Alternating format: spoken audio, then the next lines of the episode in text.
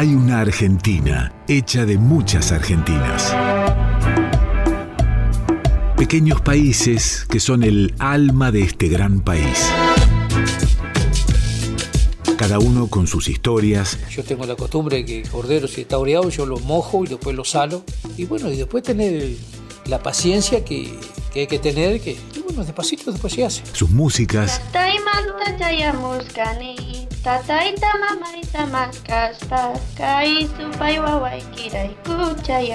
Sus paisajes, sus culturas, su gente.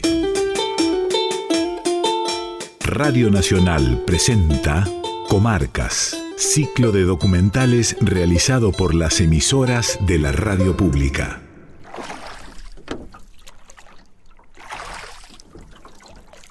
Santa Fe, la radio y los siempre mojados.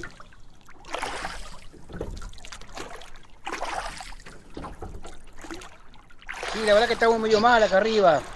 Y necesitamos, por lo menos, como mínimo, algo para la noche, velas, y algunas mantas. Y no tenemos agua, agua potable, ¿viste? Así que ponemos agua. País de la historia siempre presente.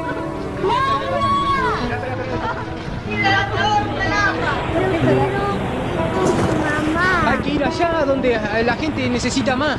Ya lo está tapando el agua y ya hay gente que no sabe nadar, hay chicos y ancianos. Eso nomás quería decir. No tengo colchón, no tengo cobijas, no tengo ropa, estoy con esto. No puedo estar así. Yo tenía todo en mi casa, todo, todo. El sacrificio de toda una vida lo perdí. Todo. Prima lleno de agua estaba. Ajá, lleno Agua de agua, tan inodoro hasta acá estaba, ¿viste? A mí el agua limpia no llegaba hasta por acá. En la radio escuchamos que todo, toda la, la- la República dona cosas y acá no aparecieron nada.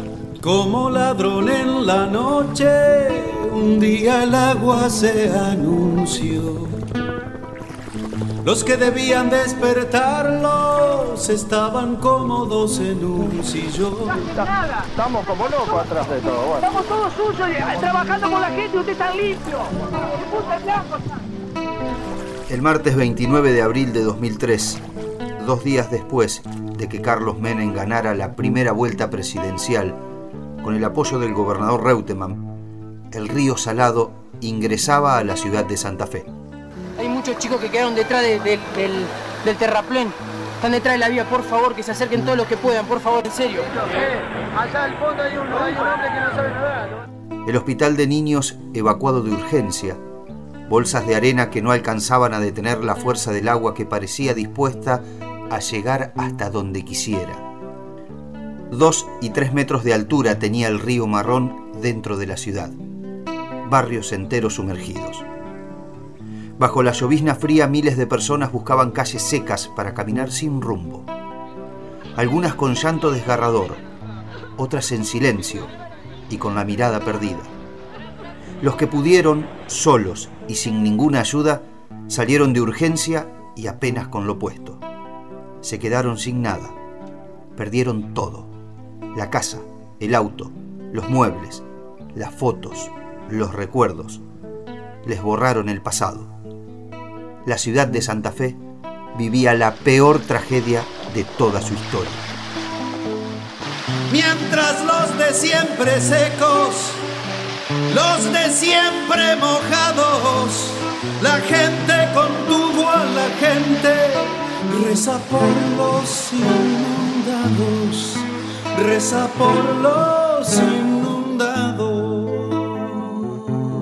Por favor, que den información a ver si Santa Rosa de Lima se va a llenar de agua o no, o si no hay peligro todavía por unas cuantas horas, que den esa información, por favor. Un evacuado del barrio San Lorenzo necesita colchones, ropa y comida porque está con dos Ns. Está en Necochea al 4074. Otro mensaje. En las radios se escuchaban largas listas con los nombres de las personas que habían encontrado refugio en alguna escuela, en un club, en una vecinal o en un galpón. También nombres de gente que buscaba a su familia. Es que había miles de personas perdidas, desencontradas, sin saber qué le había pasado a sus seres queridos. Otros Esperaban que la radio le dijera dónde podían encontrar refugio y un plato de comida caliente, porque nadie daba una respuesta, solo la radio. Mamá de Mauricio Medrano, que está desaparecido. A cualquier persona que sepa de él, por favor. Mi mamá se llama Blanca la quisiera saber a dónde está. ¿Dónde estará mi hijo? ¿Dónde mi madre, mi padre, mi perro? La ola fue del salado, la desolación de los inundados. Los días pasaban, el agua no se movía de la ciudad. Las noches frías eran eternas, oscuras y de un silencio atronador, doloroso, pero no tan solitario. Allí estaba la radio. hola, nosotros estamos viviendo en Agote Castelli eh, y está el agua hasta la vereda, estábamos todos inundados y perdimos todo. No tenemos colchones, calzados. Por favor,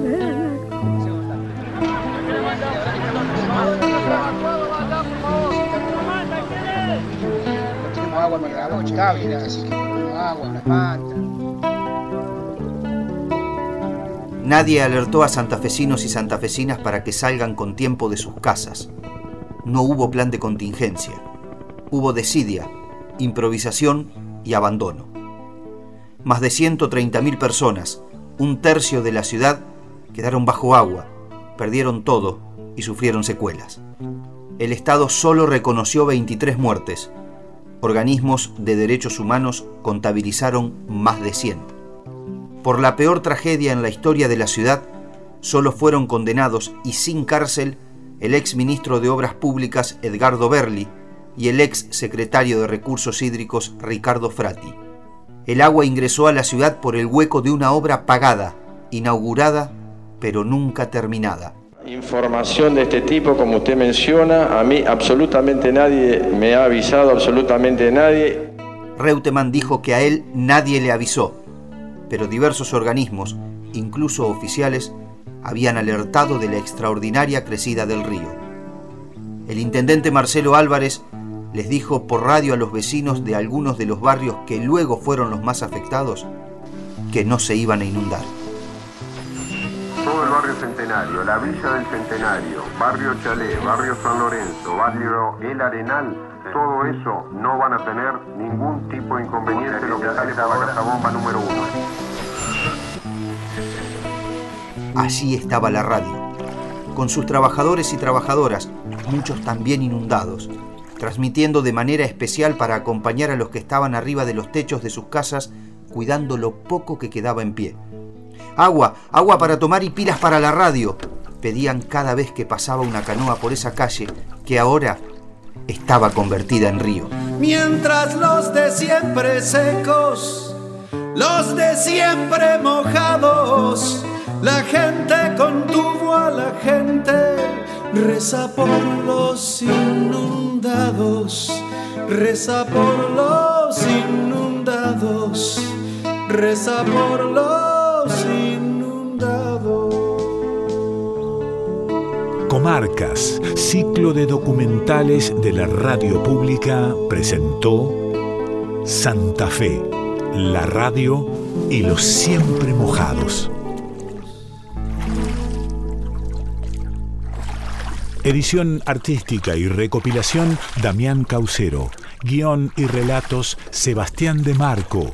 Dirección Mariana Steckler. Comarcas, Artística Federal, Gerencia de Emisoras de Radio Nacional Argentina.